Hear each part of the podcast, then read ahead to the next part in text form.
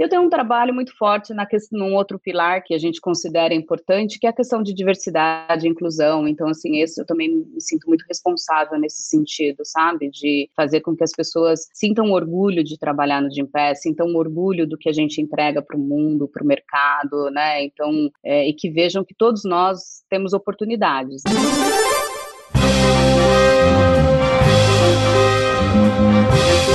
Eu sou Paulo Silveira, eu sou o Rodrigo Dantas e esse é o Like a Voz.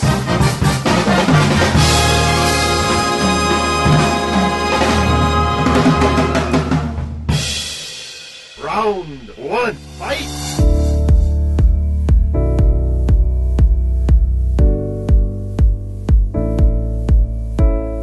Priscila Siqueira é CEO da Gimpass. A Priscila é a nossa boss de hoje. Priscila, você pode contar um pouco pra gente por que que nasceu a Gimpass? Qual que era o problema que queria atacar? Qual que era a dor das pessoas no, no início de tudo? Ah, posso sim. Né, o, o Gimpass nasceu porque os dois cofundadores aí, né, o César e o, Viní, o Vinícius, quando eles estavam fazendo um summer job no MBA da McKinsey, eles começaram a reparar que havia uma relação, que havia uma ociosidade nas academias, né, tinha uma ociosidade e em contrapartida contrapartida tinha um monte de. Tinham várias pessoas que queriam acessar né, as academias, queriam ir fazer sua atividade, mas, mas a relação academia e usuário não era as melhores, né? Não era das melhores. Então, isso fez com que eles viram essa oportunidade e então foi aí que surgiu o Gympass, né? Como melhorar, como juntar essas duas, esses dois, né? A academia e os usuários, dado que um precisava de gente e o outro gostaria de ir tendo uma relação um pouco melhor, né, com a academia. Eu gosto da história da Jim Pass, Priscila, porque acho que eu, eu acompanhei no começo, assim, é, da fundação, até conversei com o César na época também. É, vocês mudaram o modelo, né? O, eu acho que o início, me corrija se eu estiver errado, o início da Gimpass era gerar ação de lead para as academias, né? Gerar oportunidade de venda para as academias. E isso depois mudou algumas vezes, né? É, na verdade, quando ele começou, né, olhando por esse, né, dado que ele precisava levar gente para academia, tal, a ideia era fazer, vender, quase não vou chamar de voucher, mas entradas nas academias, né? Levar as pessoas para academia. Isso você tá comentando. Mas aí o que que o que que a gente se deparou, né? Falou assim, olha, peraí, então... e a gente fazia isso e era um desafio grande, porque você imagina, é quase que um B2C, porque você tem que fazer com que as pessoas pessoas entendam, fazer, e aí que, que ele começou a perceber? Que quem ia para academia é quem já fazia atividade física. E aí começou uma relação não tão boa com a academia, né? Porque a academia falou: é, você está levando as minhas pessoas para academia. E mas foi muito interessante porque um dos nossos clientes, nesse momento a gente tinha um cliente que ligou para a gente e falou o seguinte: olha, eu tô, eu tenho uma política de reembolso do reembolso de academia, uma consultoria, e eu tô reembolsando muito de Impass, porque eles estão, né, como os nossos consultores estão aí ao redor do Brasil, então a gente está reembolsando bastante de Impass. Então, queria ver se eu consigo fazer alguma coisa diretamente com o Jim Pass. E foi aí que a gente mudou o modelo de negócio, que saiu de, de vender né, entradas na academia para poder ser um benefício aí para o RH. E aí, o que, que a gente fez? A gente fez um, uma parceria com o cliente, foi aí que surgiu o B2B, de vender direto para as empresas. Por quê? Porque nesse momento a gente começou a olhar um público que não era quem já fazia atividade física. A gente teve a oportunidade de desenvolver, junto com as empresas, desenvolver um, um conhecimento das pessoas que não iam na atividade, fazia atividade física, a levá-las para as academias, né? Aí sim deu super certo o que a gente queria, que é levar mais gente para a academia ao invés de ficar competindo dentro dos mesmos dos mesmos usuários. Aí a gente começou a aumentar, né, a fatia de bolo aí, a quantidade de pessoas na academia. E, mas assim, na pandemia, eu queria fazer uma pergunta especificamente sobre pandemia, porque uhum. academias fechadas, vocês tiveram que voltar ao modelo. Como é que vocês se comportaram nesse momento, assim? Dantas foi interessante na pandemia, porque é verdade, né? Então você imagina que a gente, eu, eu, eu sempre comento o seguinte, a gente ficou com o nosso, a gente não tinha produto para entregar, né? Para os clientes, né? Falou, poxa vida, e agora? As academias fechadas, né? Mas eu acho que tem uma coisa que o Jim Pass nunca perdeu, apesar de todos esses anos, foi esse mindset de, de startup, sabe? Esse mindset de tipo, gente, agora a gente precisa se reinventar A gente já estava vendo que aconteceu no Brasil, a gente já via esse movimento né, na Europa, porque o Gimpass já está em 11 países, então lá na Europa a gente já viu o que estava acontecendo na Itália, na Espanha, então a gente começou a se preparar. O que, que nós tínhamos? Nós tínhamos um projeto que a gente ia lançar no final do de, o roadmap dele era para lançar no final do ano passado, que era lançar usar a parte de wellness, que são os aplicativos de bem-estar. Então, só para vocês entenderem, hoje o que, que o Gympass faz? Quem tem, as empresas que têm Gympass disponibilizam para os funcionários, para os colaboradores, e eles, através do Gympass, podem acessar todas as nossas academias. O que, que nós fizemos? A mesma coisa com aplicativos. Então, imagina que eu coloquei para dentro da plataforma vários aplicativos, não do Gympass, de, de academias, academia, aplicativos já existentes, e os usuários, né, os nossos usuários podiam acessar esses aplicativos. E aí, o que, que nós fizemos? Voltando para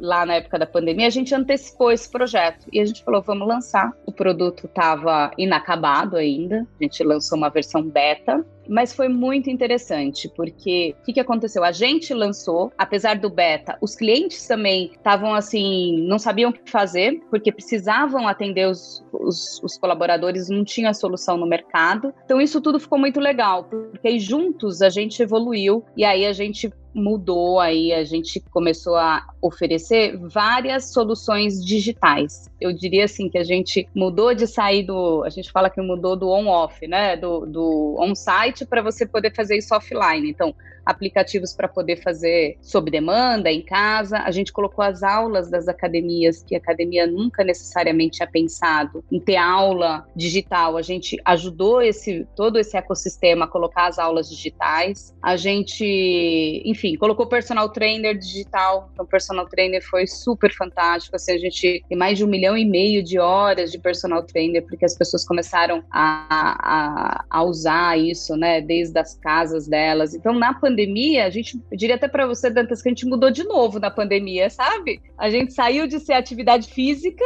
para ser essa, essa nova missão que a gente tá, que é ser uma plataforma de bem-estar, que é você poder, não é só atividade física, eu tenho atividade eu tenho aplicativos de saúde emocional, saúde mental, nutrição, é, meditação, apoio aplicativo para as pessoas pararem de fumar, educação financeira, tudo que está relacionado a bem-estar hoje a gente tem dentro da plataforma do Gympass. Então, para a gente ampliou de novo, eu falo que a crise trouxe para a gente uma coisa fantástica, que a gente ampliou o nossa, a nossa atuação e como todo mundo aprendeu a ser mais digital, né, pela necessidade, nos ajudou também, né? Então as pessoas hoje estão, elas já estão mais acostumadas a fazer atividade desde a casa delas, ou então, e várias, eh, você precisa ver a questão de saúde, de meditação, yoga, quanto aumentou a demanda. Priscila, muito legal a colocação e, e eu gosto bastante da, Impeço por causa dessa pivotada de modelo lá atrás, do B2C direto para o B2B, porque além disso alinhou muito bem com as academias o que, elas queriam. Então isso é um exemplo, uma história perfeita de aprendizado. E eu sempre tenho medo no B2B de empresas grandes das empresas perderem um pouco a marca e o vínculo com as pessoas. Porque o que, que eu considero? Quem consome a Gympass não são os RH, são as pessoas, os colaboradores e as colaboradoras. São essas pessoas uhum. que estão atrás de exercício físico e agora de wellness. A partir do momento que a gente fica muito direcionado ao B2B, Big Corp, grandes contas e etc., a gente pode perder aquele vínculo das pessoas que são fãs, né? E eu vejo pessoas fãs do Gympass que gostam do Gympass porque foi lá que eu consegui ganhar mais capacidade para fazer exercício e vontade e deixei de ser sedentário. Então essa é uma história muito vencedora. Queria saber como que você balanceia isso do B2B e do B2C em relação à marca e também entender, porque agora na, na pandemia, continuando a pergunta do Dantas, essa parte do B2C, eu comecei a ver mais anúncios do Jim Pass em relação. Ah. Olha, Paulo, faça exercício, inclusive com algum ator global ou alguma coisa assim. Queria entender esse posicionamento se agora há uma venda direta num canal puro B2C. Não, então deixa eu, deixa eu te colocar.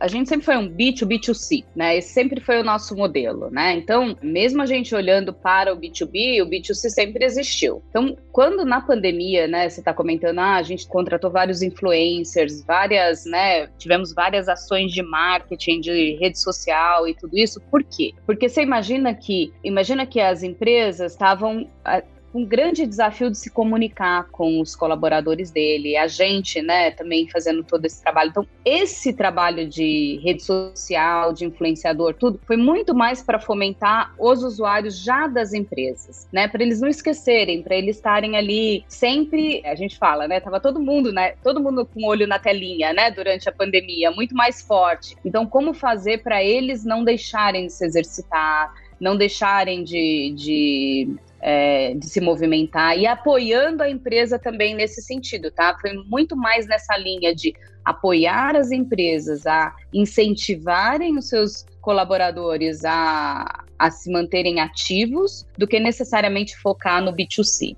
Essa foi a nossa estratégia, tá? Em relação ao B2C, o que, que a gente fez também, né, aqui a gente separou, a gente tem isso bem separado, sabe, Paula? A gente tem um time que trabalha o enterprise, que trabalha com RH, e tem um time que fica super focado trabalhando ali com os com o, usuário final, vamos dizer assim, com o B2C. Então a gente tá, isso está bem dividido dentro da organização. Então a gente, cada dia mais, a gente vem prestando serviço para as duas pontas. Então, uma é prestar serviço para o usuário, para o usuário final. Então, ali tem todo o trabalho de marketing do time. A gente cada dia mais buscando aí os nossos fãs e criando grupos, né, para eles estarem sempre muito motivados. Então, esse e aí é um trabalho de marketing, um trabalho de marketplace, então é um trabalho é, marketing B2C. E o B2B, mais do que só incentivar o B2C, o que a gente está fazendo é como é que eu entrego o serviço também para as empresas, porque pensa que os RHs, quando a gente, agora a gente chegou no momento que todos os RHs precisam ter qualidade de vida, né? Precisa ter uma ação de qualidade de vida. Alguns já tinham, outros tinham isso muito modesto. E aí o que que a gente, então agora como que eles colocam? Então, tem, uns, tem várias soluções. Então, hoje o nosso trabalho com RH é como que eu pego tudo isso e faço disso uma estratégia de qualidade de vida integrada, onde ele tem a régua de comunicação, onde ele tem as ações que ele vai fazer com, com, com os colaboradores, que ele tem tudo isso de uma forma mais estruturada. Então, por isso que a gente hoje, com o RH, então a gente tem um serviço de entregar uma plataforma de qualidade de vida, sabe? É nessa linha. Então, a gente, a gente tem esses dois modelos muito bem com focos e com bem estruturado, sabe? Tá aqui a marca, né? A gente tem esse novo posicionamento de marca, tudo isso que a gente vem fazendo é muito. Tem um time que trabalha muito forte essa questão de branding e tudo isso, né? Então a gente dividiu, tem times focados em cada pedacinho. Priscila, ainda do modelo que você colocou como B2B2C, tem algum grande aprendizado nessa conquista e conversa do RH? Do alinhamento com as pessoas para usarem mais academia, com as academias, porque eu, eu lembro que quando a Gympass estourou forte, esse modelo começou a ser muito comentado, de como vocês chegavam no coração dos times do RH e já estava meio com a venda feita, porque fazia todo sentido. E tem muitas empresas SaaS, B2B, que estão sempre procurando, não é nem o market fit. Como que eu encaixo melhor o time de vendas? Onde eu foco na empresa? Com quem eu converso? E pelo que eu sei, vocês têm um, um livro, um playbook já muito bem estruturado que funciona muito bem. Talvez antes da pandemia funcionasse melhor, é claro. Com quem conversar, como conversar e como que isso reflete. Ou ao contrário, né? Tem empresas que trabalham primeiro o to see para animar os colaboradores e aí fica mais fácil a entrada com RH ou com o tomador de decisão. Eu queria saber o que, que são os aprendizados que vocês tiveram em relação a isso. A gente, na verdade, a gente tem mesmo um playbook bem, bem estruturadinho, porque assim, o que, que a gente estuda cada vez, né? Estuda bastante, né, Paulo? assim, o, qual é o benefício que a gente, antes só atividade física, agora toda a questão de bem-estar pode levar para a organização. Né? Eu acho que esse que é o nosso, que é aí o nosso, é a nossa chave aqui. Não é só ter um benefício por um benefício, que eu estou levando um desconto na academia ou que eu estou dando um desconto para eles. Não, qual é o benefício real? Que pode ser aumento na produtividade, e aí a gente trabalha bastante essa questão dos estudos, né? De o quanto que a gente vem aumentando a produtividade, o quanto que a gente reduz o custo é, aí com algumas empresas que a gente trabalhou, bem, bem próximo, dá para você conseguir ver a redução até de custo na sinistralidade, né? Então, a gente, eu acho que o playbook, o nosso aprendizado foi esse. Quando você tem uma oferta estruturada, bem estruturada para a empresa, quais são os benefícios que ela vai ter e os benefícios que o, o, funcionário dela vai ter, né? E isso funciona muito bem. E aí a gente monta, né? Todo o ecossistema está em função disso. Então, as academias, elas ganham porque todo vai ter mais gente indo, então ela ajuda a gente a fomentar o uso, porque ela atende super bem, etc. Ela ganha porque vai mais gente. O RH ganha porque ele tem um benefício das pessoas estarem mais ativas e a pessoa ganha porque ela vê mais facilidade e flexibilidade dela, dela ou fazer uma academia, ou fazer uma meditação, ou começar uma atividade nova, etc. Com tudo isso, o que, que a gente consegue colocar, na verdade? Né? Eu acho que o nosso playbook com o RH é isso é real, é um benefício real para o RH. Não é um, não sei se estou me explicando, mas assim, não é um convênio que ele vai ter para poder ir na academia, entende? Ou seja, a gente, acho que o nosso aprendizado é como que a gente entrega serviço para todo o nosso ecossistema, né, dado essa economia circular, etc. Como que eu entrego serviço, benefício para cada uma das etapas desse, desse ecossistema, né? Como é que a gente faz isso? E aí, quando a gente chega na empresa, ela é muito mais fácil da gente. Não é fácil nunca é, mas assim, é mais tangível você dizer o seguinte: olha, você não está colocando. Ah, eu tenho só 5% do meu time que vai na academia, por exemplo. Tá bom, ótimo. Não é esse o nosso foco. Nosso foco é nos outros 95 que não fazem. Qual é o desafio que você tem para trazer essas pessoas? E aí entra muito o que a gente faz aqui, que é uma. A gente tem até uma vice-presidência só de engajamento do usuário. Que aí a gente trabalha forte nisso, porque eu preciso engajar essa pessoa para ela poder ir para academia ou para ela começar uma atividade, sei lá, meditar eu preciso engajar essa pessoa. Então, a gente já aprendeu aqui quais são as ações, quais são as alavancas que eu tenho para fazer essa pessoa mudar de hábito, quase, né? Isso que a gente está falando. Então, assim, para resumir, eu, eu creio que o que a gente aprendeu é como engajar o usuário final, como trazê-lo para fazer parte desse ecossistema. Com isso, eu tenho um benefício para o RH, eu vou ter um benefício para a academia e para ele também, óbvio. E aí isso tudo através de muita comunicação, para que isso não seja só um boom no começo e depois ninguém vai mais, porque mudança de hábito é uma, consa, é uma coisa constante, né? Não é uma, não é eu, aquela empolgação de ir no primeiro mês, depois não vou mais, né? A gente sabe exatamente como falar com esse usuário para que ele não perca esse estímulo né, ao longo do tempo. Que esse, eu sempre falo que o nosso segredo do nosso sucesso é esse, sabe? O engajamento do usuário. Não é nem o desconto, nem nada disso. Muito legal. Acho que o, o boa parte conhece, que o, do, boa parte dos ouvintes aqui conhecem a história da Gimpass, acho que vocês têm um impacto bem legal no país, mudaram um pouco a dinâmica do, do setor fitness, né? Mas acho que poucos é, sabem do impacto que vocês têm lá fora também, como que vocês estão entrando em alguns outros países, né? Você pode contar um pouco o tamanho da Gimpass hoje no Brasil, quais países vocês estão, número de colaboradores, etc? Ah, hoje a gente já está em 11 países, né? Nós estamos em 11 países. O nosso foco Caramba. é a gente tem os países está na, na Europa, né? Ali na Europa Ibérica.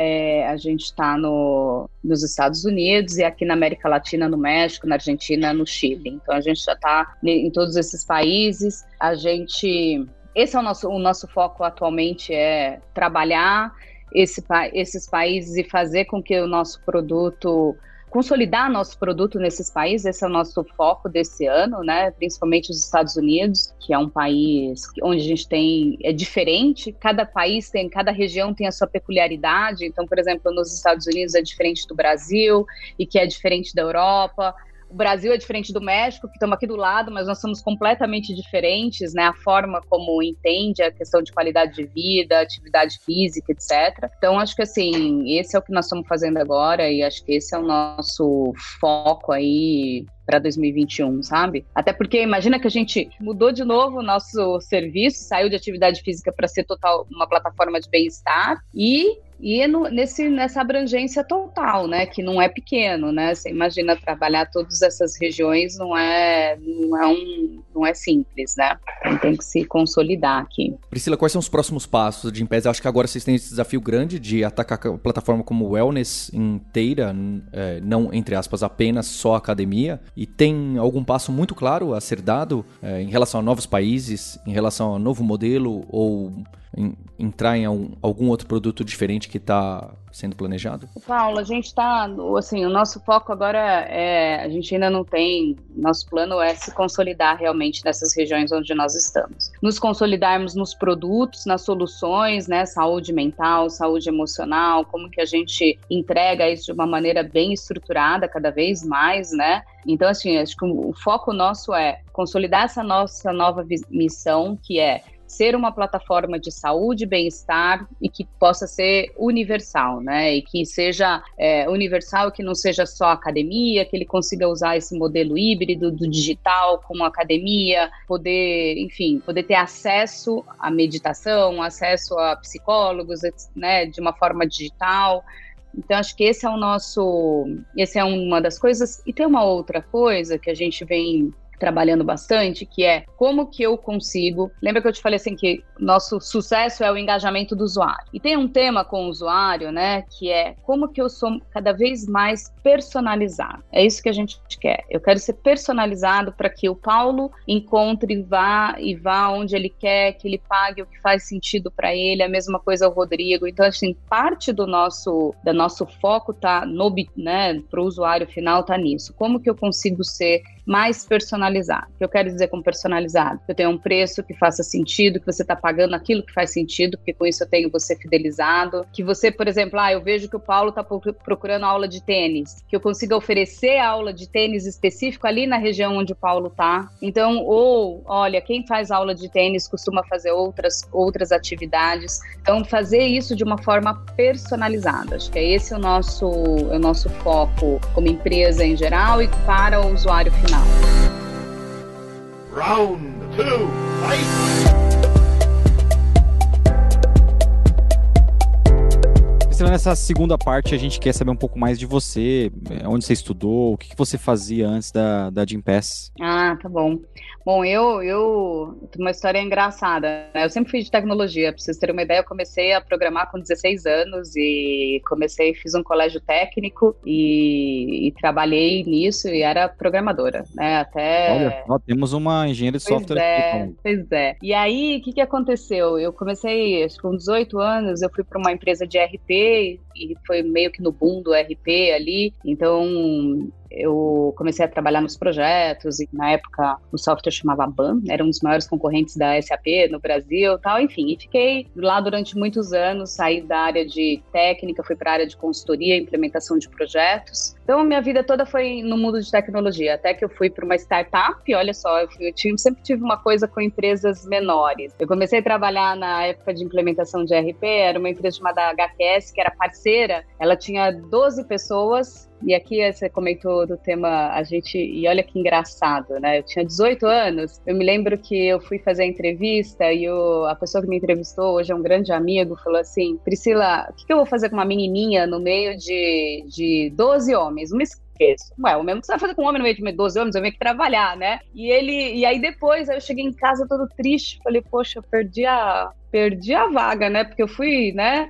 Aí no final ele falou: Ó, te contratei porque você pareceu meio bravo, assim, então dava certo, enfim. E ali comecei uma história maravilhosa com eles, fiquei 10 anos, saí de lá, a empresa já era mais de 300 pessoas, e aí saí de lá para Hyperion, e na Hyperion era uma startup de software de orçamento, e a Oracle comprou, e desde então estou aí, entrei na Oracle e fiquei todo o tempo na área mais, aí já muito mais, né? Como eu sempre fui técnica, então saí da área, na Oracle entrei como pré-vendas tal, e saí de lá como vice-presidente de da do Oracle Digital, que era a parte de como se fosse o SMB da Oracle, né? E ali foi onde eu comecei a minha relação com as startups. E comecei a ver que, poxa, tem uma coisa muito interessante nas startups, porque elas precisam se profissionalizar e então eu achei que eu pudesse contribuir e, enfim, estou aqui no Gimpass, né? Troquei aí uma oferta de uma outra empresa gigantesca do mundo de tecnologia para vir para o Gimpass. Estou aqui feliz construindo essa história. E estudo, estudo, estudei, eu tive que trabalhar, né? Sempre tive que trabalhar, então fiz uma universidade de tecnologia, era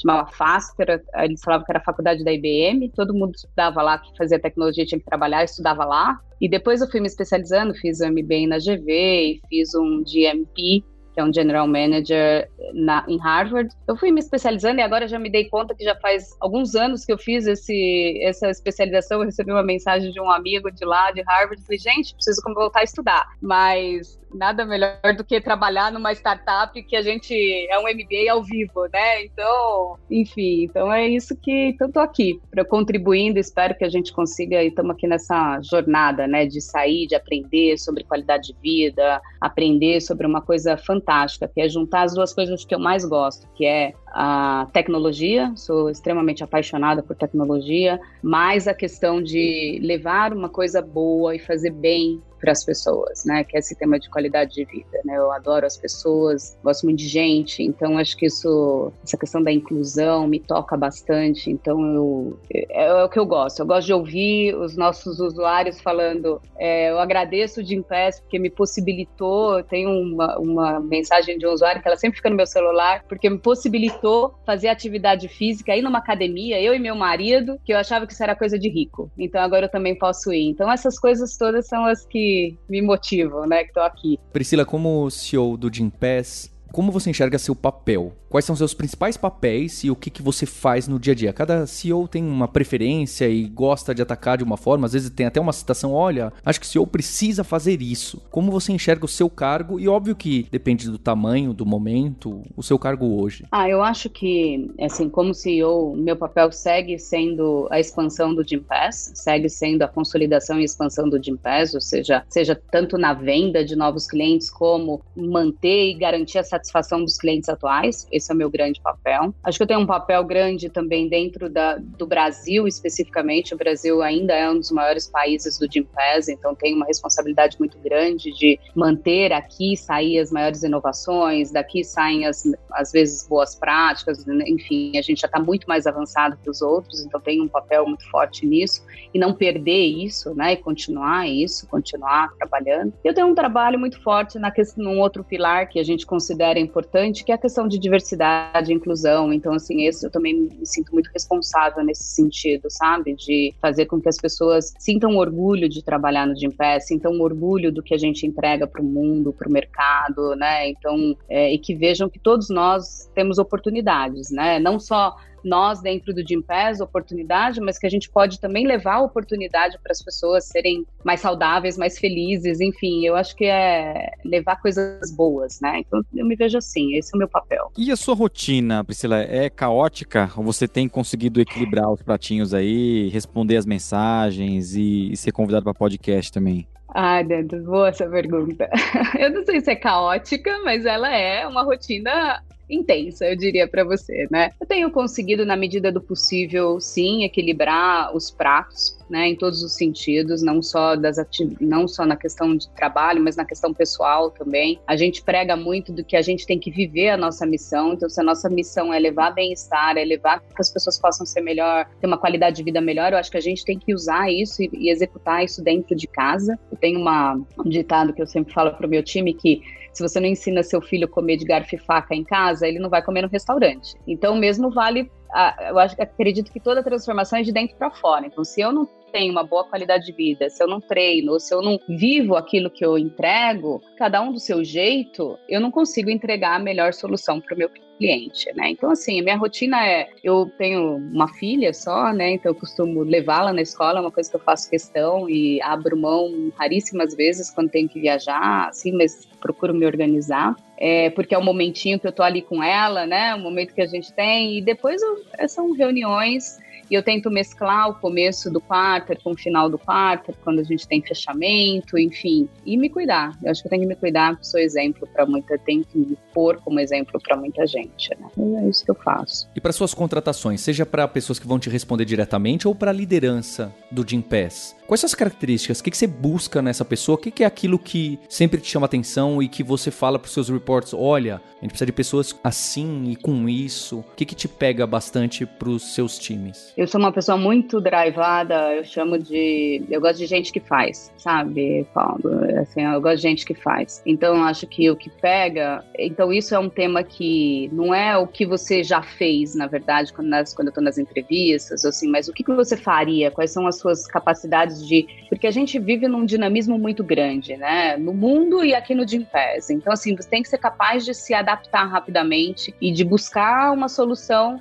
que precisa fazer alguma coisa. A gente não pode ficar ali esperando, falo, né? Não dá para ficar olhando para o teto, né? Então tem que ficar sempre. Então eu gosto de gente que, de gente que faz, que pensa, que traz novas ideias, que às vezes as ideias são uma loucura no começo, mas de repente mais duas, três conversas ela se torna uma ideia que, que se transforma numa coisa muito interessante. Eu acho que esse é o, é o ponto. Porque dado, uma coisa que eu prezo muito é pela conversa, pela transparência com todo mundo, né? Assim, uma comunicação muito aberta. Sempre falo o seguinte: empresa de, de tecnologia que requer inovação, a gente não pode ter muitos, muitas é, níveis, né? A gente tem que ser muito próximo um do outro, a gente tem que conversar bastante, a gente tem que ter transparência em tudo, porque a inovação tem que vir rápido, né? Então a gente tem uma cultura muito forte nesse sentido de estar de, de tá sempre trocando ideias, trocando conhecimento. Eu tenho aí os meus cafés da manhã com o time, é, conversas com times. É, de todos os níveis para a gente poder para a gente poder escutar eu acho que escutar e, e pôr em prática né como eu gosto de gente que faz né então eu gosto sempre de dar umas, umas missões aí pro, pro pessoal. Vamos buscar tal coisa, vamos fazer tal coisa, vamos estudar outra, né? Então o pessoal monta grupo de estudo. Então eu gosto muito disso. Acho que essa é a minha. É, às vezes isso funciona mais do que você ter um mega background, né? De, de escola e etc. Então é isso. Priscila, obrigado pelo seu tempo, ficou excelente. Parabéns pelo trabalho aí no Gimpass. Ah, Valeu, Priscila. Então, obrigada, gente.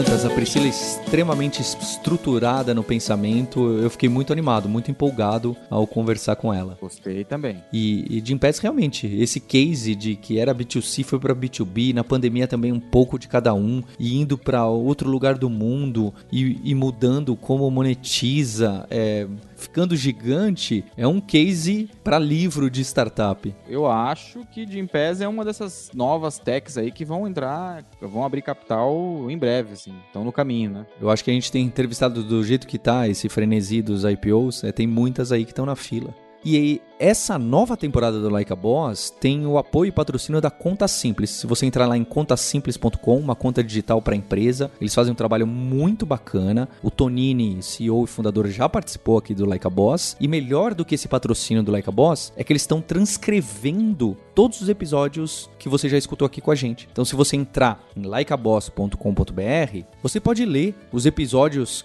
da melhor maneira que você pensar. Então você não precisa estar tá escutando inteiro, ou se você quer pegar um trechinho que você sempre gostou, basta você ir lá e dar um, uma busca. E o importante pra gente é que você dê as cinco estrelinhas no episódio, no podcast, porque isso faz nosso trabalho reverberar. Compartilhar no LinkedIn, compartilhar no Instagram, ajuda bastante o podcast a crescer. E pra quem tá compartilhando aí, né, Paulo, a gente tem um grupo no Telegram também, quem quiser participar, t.me barra grupo like a boss. Tem bastante gente lá, tem alguns dos boss lá também. Meu nome é Rodrigo Dantas, eu sou fundador da Vind. A Vind é uma plataforma de pagamento recorrente, a gente é, tem oito anos já, a gente atende alguns dos maiores negócios de assinatura do Brasil. Quem quiser conhecer um pouquinho mais do nosso trabalho, vai lá em vind.com.br. Vai ser muito legal conhecer o seu projeto, trazer e ajudar você no processo de escala aí. E eu sou Paulo Silveira, do Grupo Alura, de Educação e Tecnologia, e eu queria que você visse o trabalho que a gente tem feito com empresas que, inclusive, muitas passaram por aqui, nessa parte da transformação digital, no upskill, nos talentos e até em busca de talentos. Então, se você entrar em alura.com.br, barra empresas. Acho que você vai ter bastante conteúdo para direcionar as suas questões principais, seus desafios em tecnologia.